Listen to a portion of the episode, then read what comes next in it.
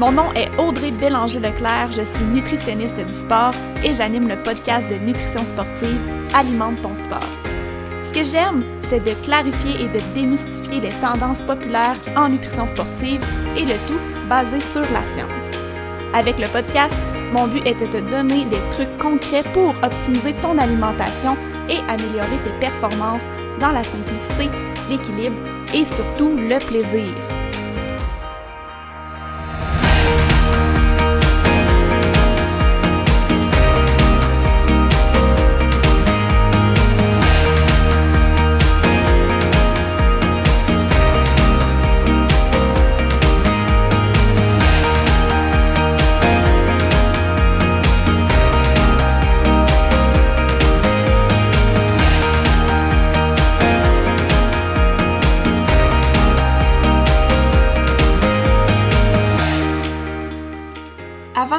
Dans le vif du sujet du jour, j'ai envie de prendre quelques minutes pour te parler de ma formation complètement gratuite, 4 étapes pour réussir tes objectifs de course en sentier.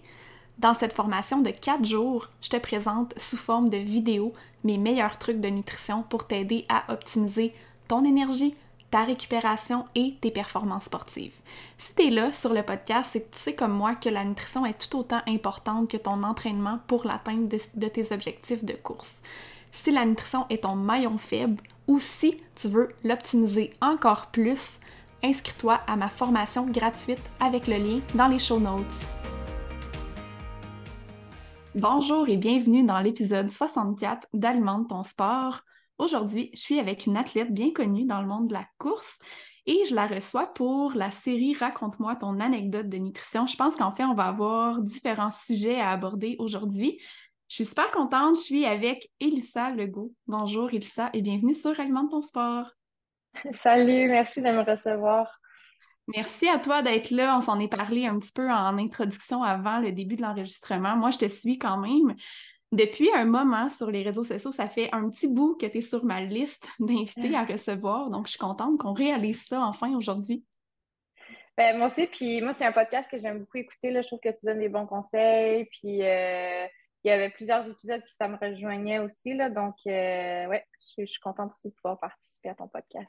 Ben, merci en fait de me dire ça parce que mon objectif avec le podcast, c'est vraiment d'aller dans du concret, justement parce que, euh, bon, la nutrition, on le sait, c'est large, souvent c'est complexe, puis le but, c'est d'avoir justement peut-être euh, des infos qui sont vulgarisées, concrètes pour aider les gens, en fait, à faire des petits changements dans leur alimentation pour les aider dans la course.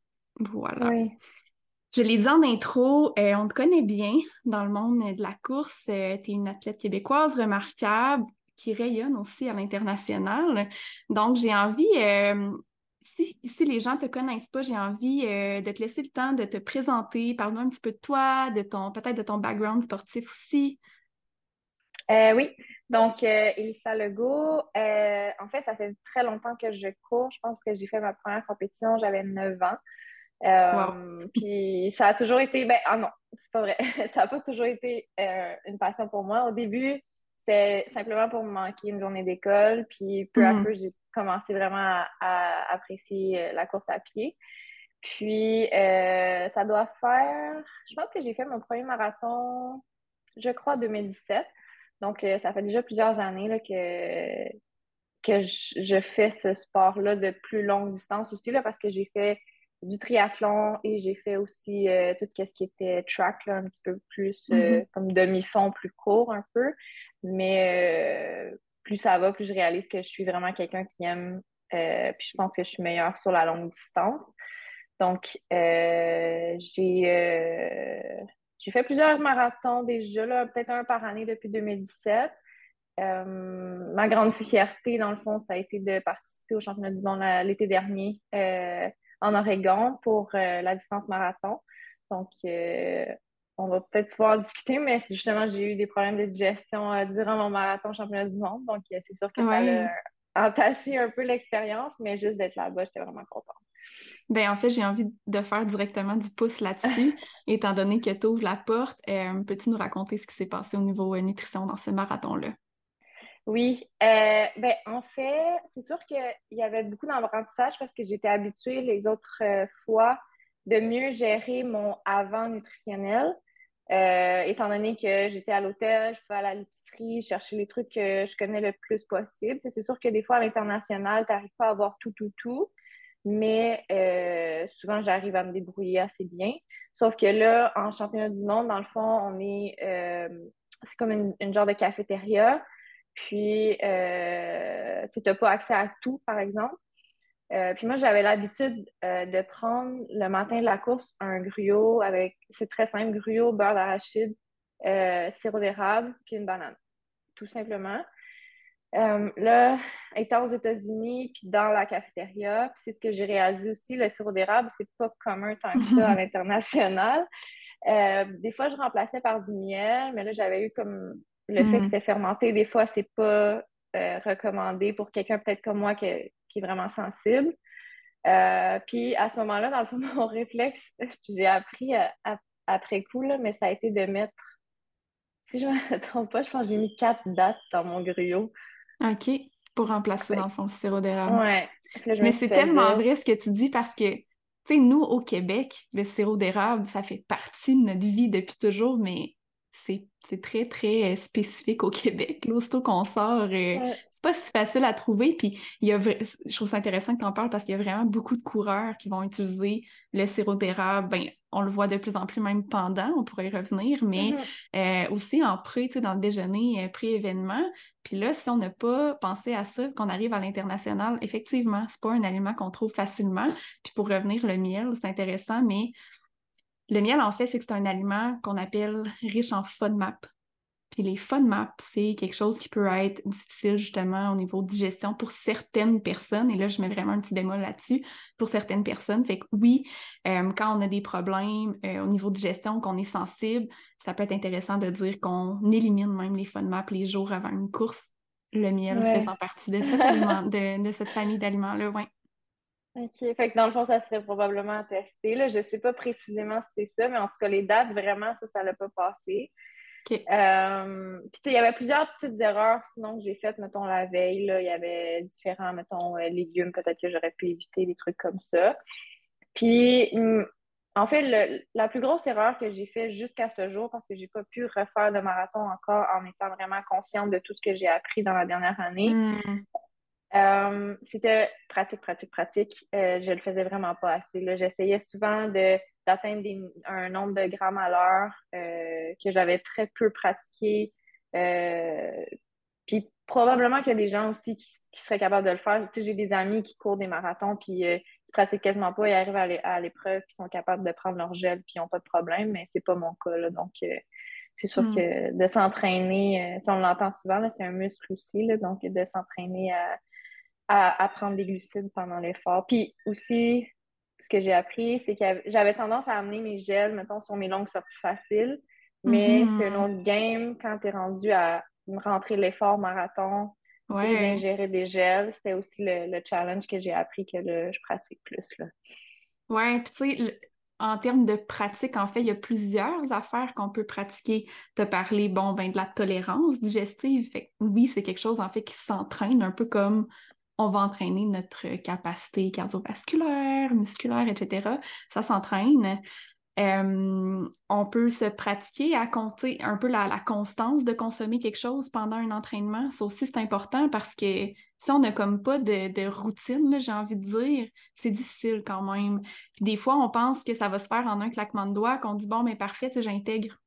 Parlons des gels. Fait que j'intègre des gels pendant, ça va se faire tout seul. Non, non, tu sais, il faut, que ça devienne un automatisme. Mais au départ, c'est pas un automatisme, puis on doit le travailler. Fait que ça aussi, c'est quelque chose qu'on pratique. Puis plus souvent on le fait, plus ça devient naturel. C'est un petit peu comme boire aussi, même, mm. chose. Quand on n'est pas habitué de boire, c'est difficile de boire, tu sais. Mais au final, quand ça devient une habitude, c'est un peu plus naturel de le faire. Fait que c'est super euh, important, effectivement, de le pratiquer. Puis les gens qui ne pratiquent pas et que ça se passe bien, ben c'est un faible pourcentage de personnes qui peuvent se permettre de faire ça. Puis un, risque. à nous voir à quel point on veut euh, flirter avec ce risque-là. oui, oui, non, c'est sûr. Puis ce que j'aime dire aussi aux athlètes que moi j'entraîne, euh, c'est, justement, tu as parlé de la constance, mais c'est de commencer dès le début de la course aussi à, prendre, dans le fond, tes glucides pour justement pas attendre que tu sois vraiment complètement, dans le fond, tes réserves soient complètement vides là, de, de glucides. donc, euh, c'est quelque chose que. Ça, j'ai jamais eu vraiment eu de problème. Puis surtout, depuis que j'ai la chance de pouvoir comme être élite sur un départ, nous, on a les bouteilles. Fait ça nous oblige un peu à chaque 5 km à prévoir des glucides euh, avec nos bouteilles. Fait que ça nous. on a cette chance-là de comme, avoir un rappel à chaque 5 km. Hey, tu devrais comme, mm-hmm. prendre tes, glucides. Oui. Fait que oui, d'utiliser différents rappels, euh, c'est une stratégie mm-hmm. définitivement. Tantôt, tu as nommé rapidement mes apprentissages de la dernière année. Je l'ai nommé aussi en début d'épisode. Je sais que tu as travaillé ta stratégie de nutrition cette année, tu as travaillé fort là-dessus. J'ai envie de t'entendre. Ça a été quoi les étapes de, cette évolution-là? Qu'est-ce que tu as travaillé spécifiquement? Oui. Euh, ben, en fait, j'ai euh, travaillé avec une nutritionniste à l'INS. Son nom, c'est Evelyne Telma. Je ne sais pas si tu connais. Bien sûr que je la connais. Donc, j'ai travaillé avec elle. Oui. Euh, travaillé avec elle plusieurs mois là, au début. Dans le fond, j'ai fait mon dernier marathon en janvier à Houston, puis ça a été un désastre euh, au mm-hmm. niveau nutrition. Donc là, c'est là que je me suis dit, OK, faut, faut que j'arrête de faire ça, puis il faut vraiment que je comprenne ce qui se passe, puis que je le pratique. Donc, euh, à Houston, j'étais avec euh, les produits Martin.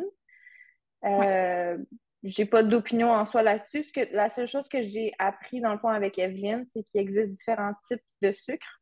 Puis, euh, il y a. Euh, puis là, je veux pas dire n'importe quoi, fait que je, je vais peut-être te laisser l'expliquer, mais il y a sucrose, euh, glucose et c'est quel autre que j'oublie? Fructose. Exact. Puis, ils ont, ce que j'avais, ma compréhension de ce qu'elle m'a expliqué, dans le fond, c'est qu'il y a, selon le type de sucre, tu peux aller chercher un nombre de grammes à l'heure selon ta tolérance. Puis, Martin, je pense qu'il essaie de mixer quasiment un pour un le glucose et fructose. Fructose, oui. Donc, euh, puis elle m'avait dit, elle dit, c'est peut-être pas ton cas, mais il y a des gens qui pourraient avoir une intolérance au fructose. Mm-hmm. C'est de ça que je parlais quand je parlais du miel aussi. oui, voilà. oui, c'est la même, c'est le, même type de, de sucre qu'on retrouve dans, le miel. en fait, tu l'expliques bien. C'est vrai. Il y a différents types de, glucides qu'on peut ben, consommer dans la vie en général, même en dehors d'un entraînement ou d'une course officielle, mais la particularité à l'entraînement, c'est que faut un petit peu vérifier les types de glucides qu'on va consommer. Ça dépend aussi de la quantité de glucides totales qu'on consomme parce que euh, bon, dans notre intestin, on a des petits transporteurs qui nous permettent d'absorber ces glucides-là et euh, le fructose, par exemple, devient, ces transporteurs deviennent saturés plus rapidement que les autres types de glucides. Donc, c'est sûr que si on consomme des trucs qui vont contenir du fructose pendant, il faut porter une attention particulière à ça. Mais, tu sais, quand on est en bas de du 50-60 grammes à l'heure de glucides total, c'est un petit peu moins important parce que les chances qu'on consomme trop de glucides qu'on sature nos, euh, nos transporteurs intestinaux est, est quand même faible. Mais c'est sûr que si on consomme plus que ça, oui, il faut commencer à comprendre c'est quoi les types de glucides puis varier ces types de glucides-là parce que si on consomme plus que 30 grammes à l'heure de fructose, nos transporteurs deviennent saturés, puis même à faire au niveau euh, des autres types de glucides, on parle plus d'un 60. Fait que c'est sûr que si on veut consommer 90 grammes à l'heure, il faut avoir une variété parce que si on consomme plus, ben là, on risque d'avoir des problèmes au niveau de gestion. Là. Mm. Ouais. Euh, fait que dans le fond, c'est ça, elle m'a comme expliqué un peu les différents types de sucre. Puis on a fait plein, plein, plein de tests avec tout plein de marques de produits, des types de produits, des gels, des, euh, des jujubes. Euh, les jujubes, j'étais moins fan parce que j'ai vraiment de la misère à mastiquer quand je suis en effort. Donc, c'était plus en fait des gels. Euh, puis il y avait aussi des drink mix, là, par exemple Martin en noir, Nac en noir. Donc, euh, ça a été juste de voir un peu. On a fait un gros fichier Excel, puis à chaque fois que je pratiquais, je mettais le, produit que j'utilisais, la quantité, le, temps de ma sortie. Puis, euh, en fait, je regardais qu'est-ce qui se passait. Euh, l'autre truc que j'ai appris aussi, puis que je portais aucune attention avant, c'était la concentration de mes glucides versus l'eau que j'ingérais dans le fond. Mm-hmm pour être sûr de bien diluer le sucre dans, quand, dans quand je le prenais.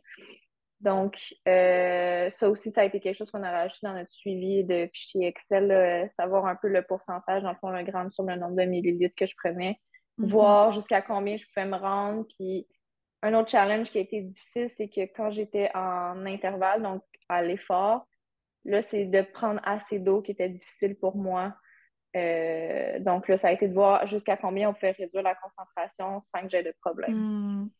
Oui, parce qu'effectivement, euh, l'hydratation va avoir un impact sur la tolérance des glucides. Fait que c'est vrai qu'il faut jouer sur tous ces paramètres-là pour s'assurer que ça se passe bien pendant. Hmm. Oui. Fait que ça a pas mal été ça, je te dirais, là, les gros apprentissages. Euh, c'est très théorique pour moi. Là. J'ai, jamais été à ce point-là. Donc là, je le comprends puis je le pratique maintenant.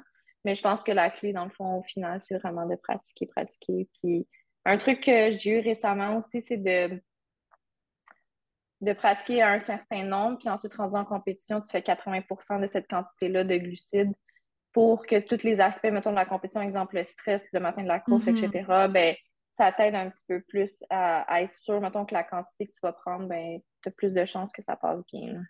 Tout à fait. Tu, tu parles de pratiquer, tu l'as nommé aussi tantôt, mais pratiquer en intensité aussi, mon Dieu. Parce que c'est sûr que si on se pratique à consommer des, glucides acidhydratés dans nos sorties V1, euh, V2, ça va bien mm. aller. Ouais. Mais quand on est. Puis en, événement, on n'est pas en V1, V2.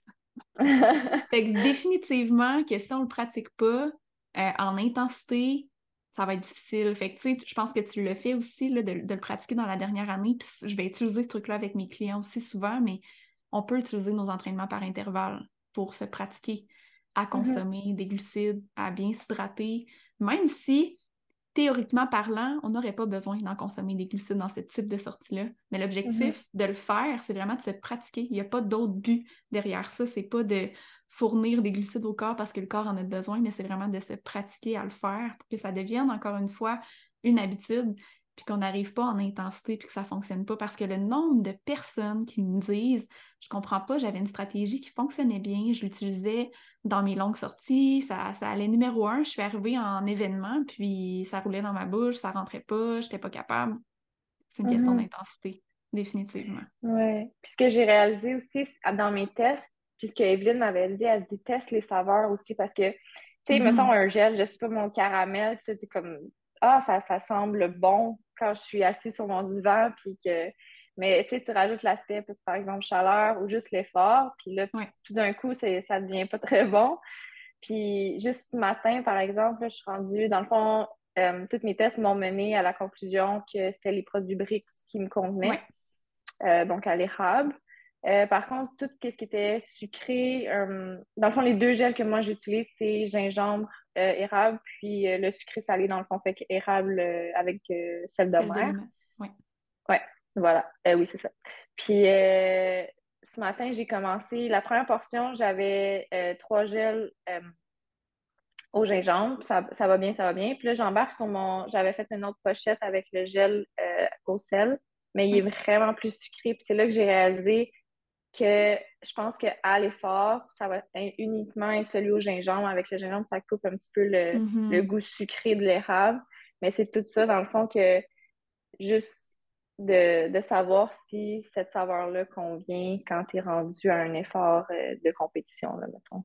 Exactement. Puis tu sais, c'est vraiment une question de goût et de saveur, mm-hmm. comme tu l'expliques, parce que théoriquement parlant, la valeur nutritive de ces deux types de gels-là est mm-hmm. pareille.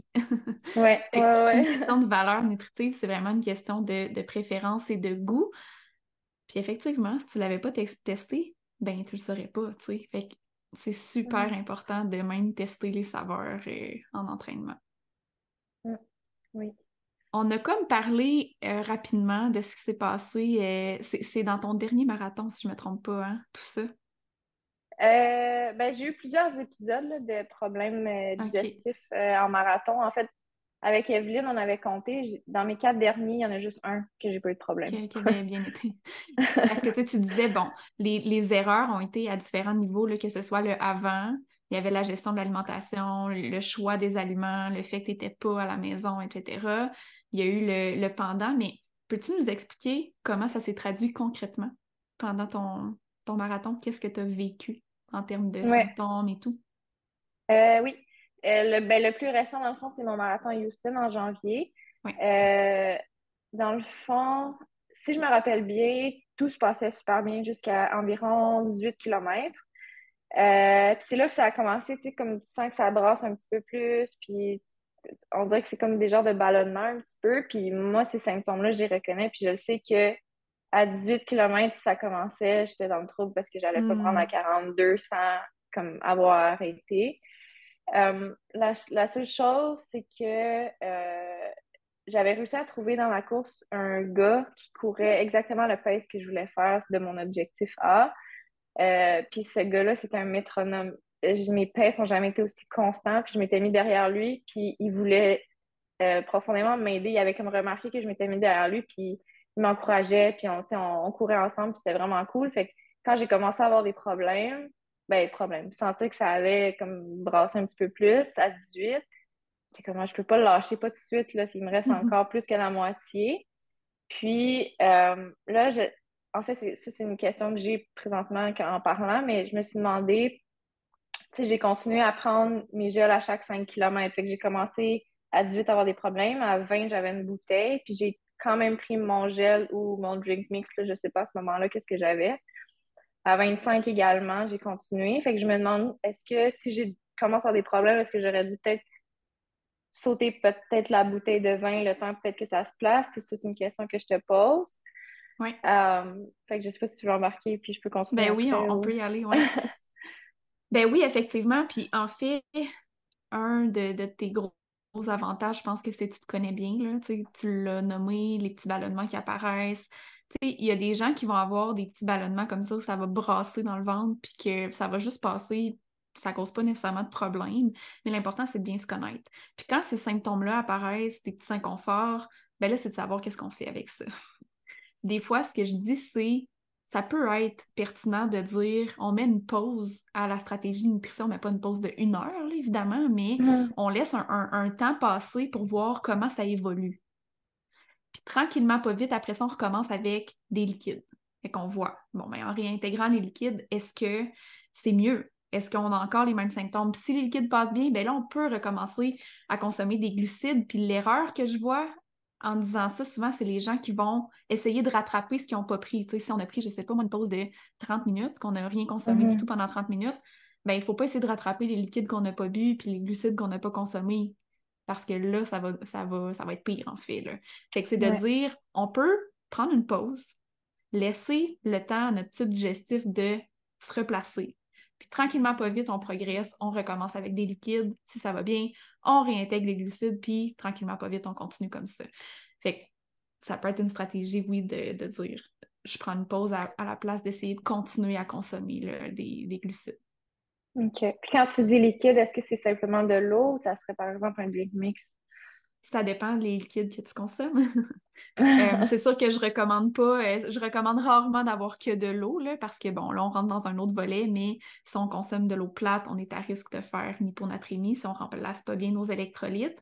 Euh, mais si c'est un liquide avec des, glucides dedans, ça peut être tout à fait ça. Ou si c'est un liquide qui contient des électrolytes, par exemple, ça peut être ça, mais vraiment d'aller vers le liquide en premier. C'est vraiment, c'est plus facile à, tolérer généralement.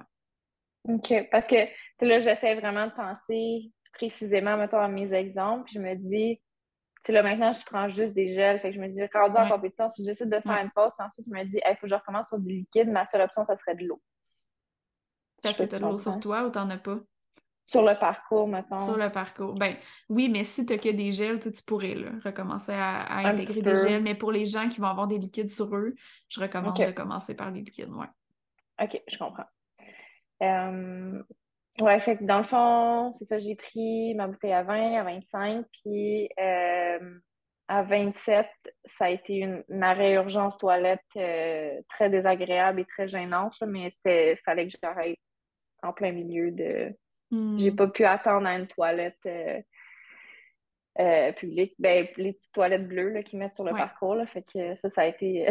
ça a été malheureusement très gênant pour moi. Puis, mais c'était c'était euh, nécessaire. Il n'y avait pas d'autre voilà. option. Voilà. c'est une autre question que j'avais posée à Evelyne à ce moment-là, c'était est-ce que cet arrêt urgent-là, euh, j'ai la maladie de Crohn, fait que je sais que comme au niveau mm. intestin, des fois, je suis peut-être plus sensible. Est-ce que c'est vraiment causé, ben pas vraiment, mais est-ce que ça pourrait potentiellement avoir un impact aussi sur mes le fait que c'est comme c'est tellement urgent que c'est maintenant ou jamais ou ça pourrait arriver à n'importe qui puis c'est juste là j'ai poussé ma chance jusqu'au bout là. Ça peut arriver à n'importe qui. Mm. Même si maladie de crâne ou pas. Ça peut arriver à n'importe qui, puis je suis certaine qu'il y a des gens qui nous écoutent actuellement puis qui se reconnaissent très bien dans, ce que tu dis. Mm-hmm. Moi, j'en accompagne des, des coureurs qui n'ont pas de maladie inflammatoire de l'intestin et qui vont vivre des épisodes urgents comme ça d'aller à la toilette. Mais la bonne nouvelle, c'est que ça se travaille. ouais. Puis c'était pas fini, en fait, là, l'arrêt urgent à 27 km environ. Tu sais, l'avantage, c'est que c'est tellement urgent que je dois avoir perdu peut-être 10 secondes. C'est 10-15. Mm. Fait que pour ça, tu sais, j'ai pas vraiment perdu de pace. C'est sûr que mentalement, ça joue un petit peu. Oui. Euh, sauf que là, après ça, je pense que j'ai commencé peut-être à me déshydrater vraiment intense, mais euh, la crampe est venue rapidement, comme 31-32 km, puis j'ai fini quasiment pris en deux. Un deuxième arrêt à comme 37 parce que là, il n'y a plus rien qui marchait. C'était mm. vraiment terrible, la fin de mon, marathon. Donc, euh, voilà, c'est pas mal ça les symptômes que j'ai eus. Là. Puis je voulais qu'on les nomme, les symptômes, juste pour que les gens puissent justement comprendre un petit peu, parce que depuis le début, on parle de plein de choses à travailler, plein de choses à mettre en place, mais euh, c'est important aussi de voir euh, un petit peu le processus, puis qu'est-ce qui a fait que tu t'es dit, c'est important, je dois travailler ma, stratégie mm-hmm. de nutrition. Puis d'ailleurs, on n'est pas obligé de se rendre là hein, pour... Non. Travailler notre stratégie de Non. Je le souhaite à personne, honnêtement. Là. ouais. Puis là, est-ce que tu penses, en date d'aujourd'hui, que tu as trouvé justement peut-être une stratégie qui fonctionne mieux, qui est plus adaptée pour toi? Euh, oui, totalement. Euh, en fait, c'est ce que j'ai beaucoup pratiqué. Puis encore là, c'est sûr que ça vient de l'avantage que je peux avoir des bouteilles sur le parcours, mais je pense que tu as beaucoup de gens qui suivent qui sont en trail, fait que ça pourrait être, ça pourrait être bon pour eux. Mais euh, c'est mon coach qui m'avait donné ce truc-là, c'est de mettre mon gel dans ma bouteille d'eau. Mmh, fait que, mmh. aussi le fait que je buvais pas assez d'eau parce que je, j'avais comme, justement, tu l'as dit, dans le fond, des fois, ça peut être dur de boire. Mais là, le fait que mon gel soit dans mon eau, puis que tout, tu sais, j'ai calculé aussi ma concentration, mais ça m'oblige à boire ma bouteille au complet. Euh, si je hmm. veux avoir mes glucides au complet, dans le fond. Est-ce que tu penses que le fait, c'est sûr qu'en mettant le gel dans l'eau, ça a un goût, là. Est-ce que tu penses que le fait que ça goûte quelque chose d'autre que de l'eau, ça te stimule à plus boire ou tu penses pas? Parce que des fois, ça fait ça aussi. Euh, bonne question, je, je sais pas. Je n'ai pas eu cette réflexion-là où euh, c'est sûr que ça dépend où je suis rendue aussi quand je l'ai testé en entraînement. Si je suis à la fin d'un gros entraînement, euh, j'aimerais mieux avoir de l'eau qu'une eau sucrée, mettons. Mais je sais que c'est important puis je la prends quand même. Fait que je sais pas. OK.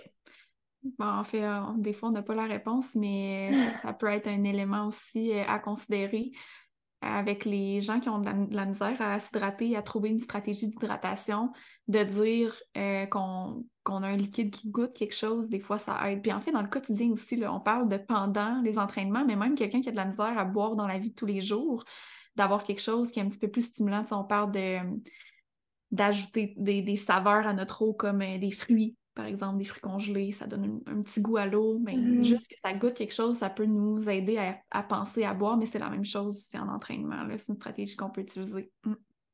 Mais c'est vrai que ben là, maintenant que tu le dis, peut-être pas en courant, mais je pense aux. Des fois, euh, j'utilise les, produits BioSteel pour mes électrolytes. Mm-hmm. Puis euh, je réalise, dans le fond, quand je mets, mettons, un scoop de ça dans ma bouteille, ben, ma bouteille descend vraiment plus vite que si j'avais juste de l'eau. hein? oui, c'est ça. Souvent, c'est ça qui se passe. il y a un autre élément que j'aimerais qu'on aborde. On a parlé beaucoup de ta stratégie pendant. En fait, on a parlé de ton année de test que tu viens de passer. mais en dehors des entraînements, il y a aussi le quotidien. Tu me nommais avant qu'on commence l'épisode d'aujourd'hui euh, qu'il y a quelque chose qui est particulier puis qui t'arrive souvent, c'est de te réveiller la nuit parce que tu as faim. Puis je trouve ça super intéressant, en fait, qu'on en parle parce que t'es pas la seule à qui ça arrive. Euh, fait que tu me l'as bien expliqué là, euh, avant qu'on débute l'enregistrement, fait que j'ai envie de te laisser aller puis que tu nous expliques en fait à, moi encore et aux auditeurs qu'est-ce qui se passe et pourquoi ça arrive selon toi? Oui. Euh, ben, c'est sûr que ça arrive plus quand je suis en période de préparation marathon. Euh, mm-hmm. Très probablement parce que le volume augmente, euh, plus d'efforts physiques, etc., de calories brûlées. mais dans le fond, c'est que à 3h30, 4h la nuit, je vais me réveiller affamée. puis je suis quelqu'un qui est quand même assez lève-tôt, fait que ça va ça vient troubler ma nuit dans le sens qu'après mon, mm j'ai pas tendance en fait à me lever à cette heure-là pour aller manger parce que j'ai jamais testé, mais j'ai l'impression que si je me lève pour aller manger, je me rendormirai pas euh, parce qu'il est trop tard dans ma nuit. Euh, je suis quelqu'un qui va se lever autour de 6 heures, donc il en reste pas tant que ça. mais ça fait que mon sommeil est méga léger. Puis des fois, ça me prend longtemps avant de me rendormir justement parce qu'on dirait que là, j'ai faim. Puis euh, mon corps, comme, on dirait que sa priorité, ce serait plus de s'alimenter que de dormir. Donc, donc voilà.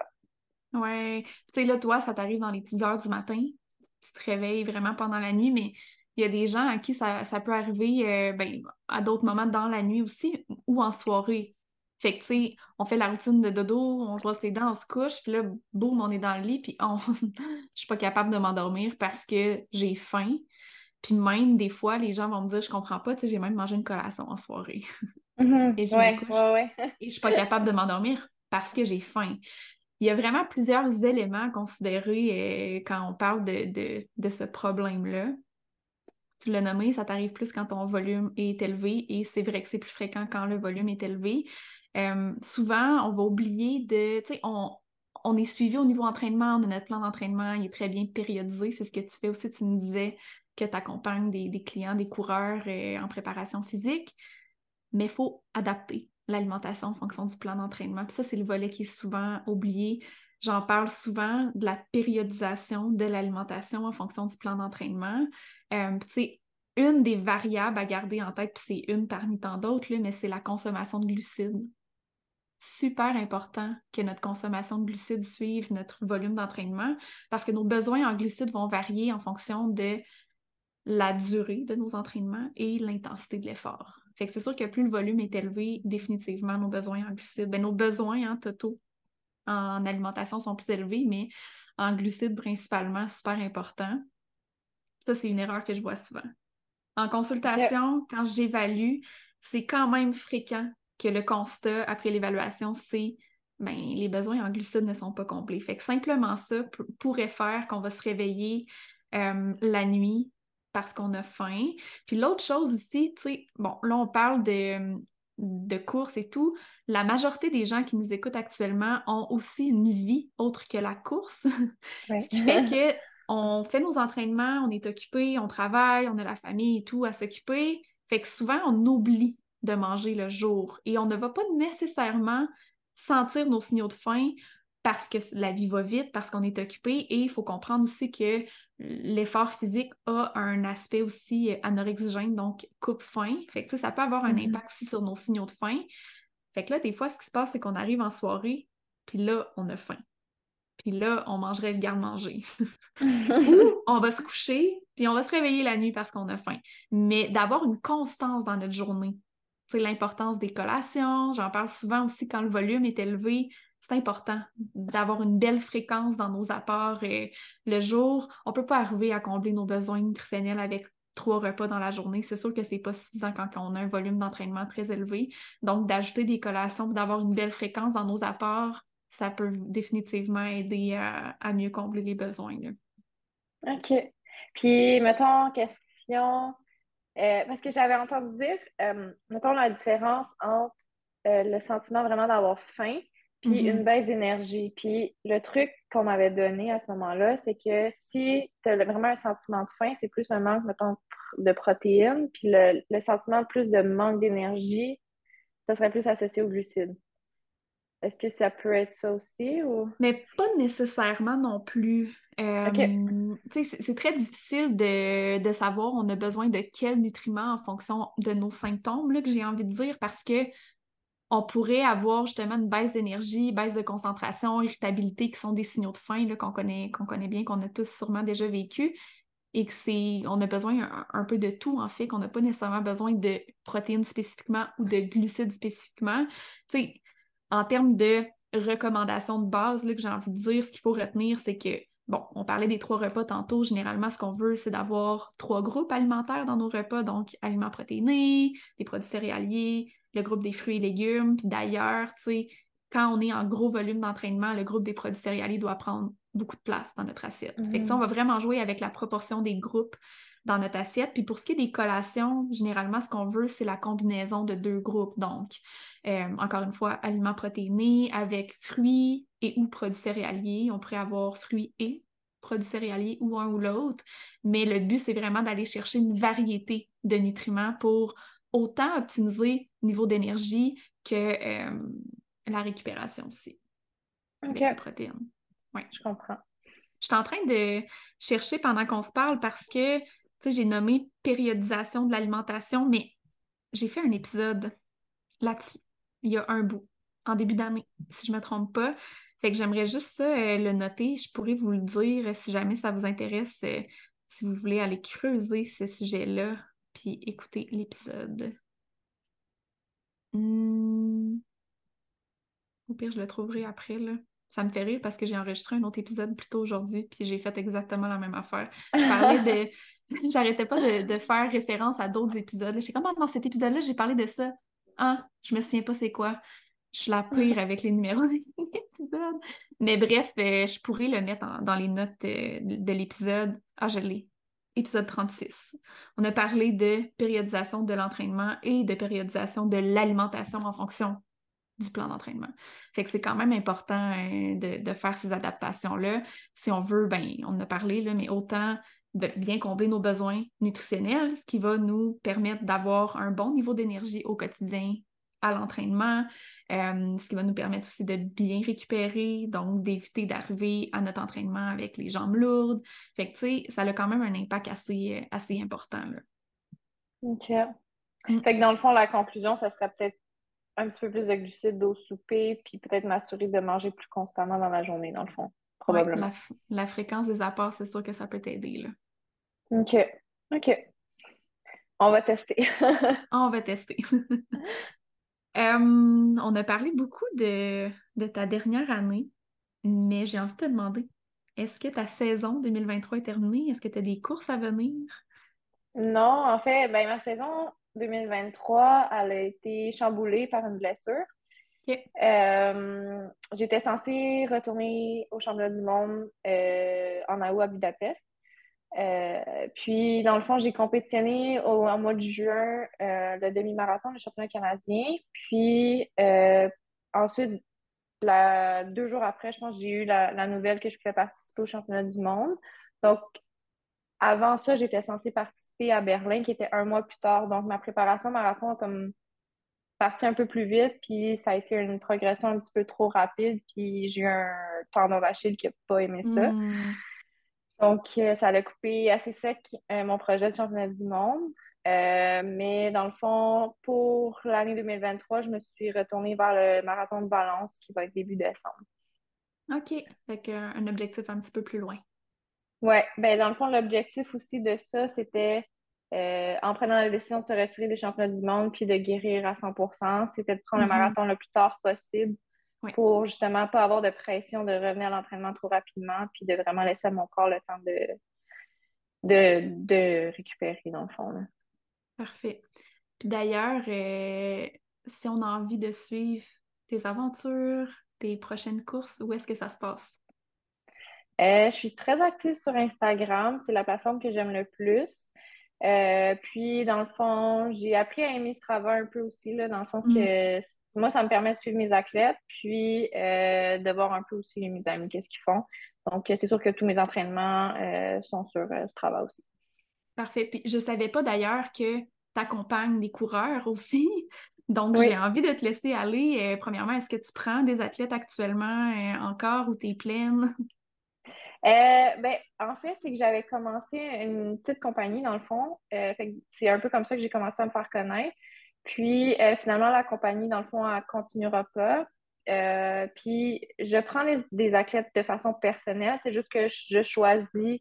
Mm. Je ne vais pas dire le type de client parce que je veux pas que ça soit négatif, c'est plus le fait qu'en ayant la compagnie, les gens pouvaient s'inscrire par eux-mêmes. Puis moi, je recevais dans le fond le client ensuite. Euh, puis, ce que j'ai réalisé, dans le fond, c'est que j'ai pas, euh, je trouve que j'ai pas assez de connaissances pour encadrer quelqu'un, par exemple, qui est en marche-course ou qui est en début de course à pied. Ça, s'éloigne trop de ce que moi je connais parce que j'ai pas de formation d'entraîneur. Donc, je me base sur ce que moi je fais, mes expériences et tout. Donc, de, de donner un plan d'entraînement marche-course progressif, j'ai de la misère à ce que ça soit peut-être pas, pas trop dur ou que, que ça n'aille pas trop vite ou des mm-hmm. trucs comme ça. Donc, maintenant, je choisis un peu plus les personnes que je prends juste simplement pour bien encadrer la personne puis que ça soit euh, assez challengeant puis que, je sois capable, dans le fond, de, faire ça correctement. Je veux pas je veux pas blesser personne puis je veux pas que les gens s'étendent non plus. Là. Il, y a des, il y a plein de monde super qualifié pour euh, justement entraîner les gens qui commencent à courir. Donc, euh, je vais laisser ça à ces personnes-là. Fait que si je comprends bien, en fait, accompagne des coureurs qui sont un peu plus avancés. Là. Ouais, qui ont déjà une expérience en course à pied et tout. Là, donc, euh, c'est vraiment du bouche à oreille. Puis les gens qui me contactent, dans le fond, je discute avec eux avant de voir euh, si, ça pourrait être un bon match selon ce que moi je trouve que je suis capable d'entraîner. Parfait. Super. Euh, dernière question pour terminer l'épisode d'aujourd'hui. On a parlé beaucoup de stratégie de nutrition aujourd'hui si tu as un seul conseil à donner à quelqu'un qui essaie de travailler sa stratégie de nutrition et qui ne sait pas trop par où commencer, ça serait quoi? Euh, ben, ça serait de commencer, en fait. Moi, c'est ce qui mm. me. Ça a été de, vraiment le mettre dans ma routine puis de m'obliger, entre guillemets, à le faire au moins une fois par semaine, sinon deux. Puis justement, on en a parlé un peu pendant l'épisode, mais des fois, tu as l'impression que c'est un entraînement soit que la longueur n'est pas assez longue ou que c'est mhm. pas assez difficile ou peu importe. Euh, mais juste de le faire, puis même si c'était pas nécessairement pertinent pour euh, mieux faire l'entraînement, mais juste de l'avoir pratiqué, moi je pense que c'est déjà une grosse victoire. Oui, je trouve ça bien comment tu l'expliques parce que les gens qui me disent j'en ai pas de besoin, mettons, si on revient à l'exemple de boire, moi mais j'en ai pas de besoin, je suis capable de faire mon entraînement quand même. Oui, je suis d'accord, mm-hmm. tu n'en as pas de besoin, c'est un entraînement de 45 minutes, une heure, c'est vrai. Mais quand tu vas faire un 3 heures, si tu ne te pratiques pas, ça ne va pas fonctionner. Fait que oui, de, de s'obliger à le faire, de mettre une routine, ça aide définitivement. En fait, je pense que c'est ça le, message de l'épisode d'aujourd'hui. Oui, puis je pense qu'il y a un autre truc aussi que j'avais tendance à faire que je ne fais plus ou très peu, c'était euh, même chose, j'étais capable de partir courir le matin 20 km facile sans avoir mangé. Puis euh, ma nutritionniste me dit, mais une autre bonne pratique pour euh, tes intestins, c'est de manger, mettons, des fois je mange une banane ou une, mm-hmm. la Gulf Brix là, à l'érable. Dans le fond, je mange ça juste avant de partir. Puis le fait d'avoir mangé juste avant, mais ben, ça pratique un peu aussi euh, à gérer, dans le fond. Ouais. fait que là, je, je le fais plus, ou presque plus. Merci, Elissa, pour ton partage. Euh, je suis super contente de t'avoir reçu encore. Puis je pense qu'il y a plusieurs personnes qui vont se reconnaître dans ce que tu as raconté puis qui vont pouvoir trouver des trucs dans l'épisode d'aujourd'hui. Ben, merci de m'avoir reçu. Puis j'espère vraiment avoir aidé les gens parce que c'est des trucs que j'aurais aimé avoir plus tôt, euh, sincèrement. Oui, hein. le, podcast sert à ça. Euh, merci, merci encore. Merci à tous les auditeurs. Je vous souhaite une belle journée et on se dit à la semaine prochaine. J'espère vraiment que tu as apprécié l'épisode d'aujourd'hui. Si tu entends ce que je suis en train de te dire, c'est que tu as écouté l'épisode jusqu'à la fin et ça, ça veut probablement dire que tu l'as aimé. Je t'invite donc à me laisser un commentaire sur Apple Podcast.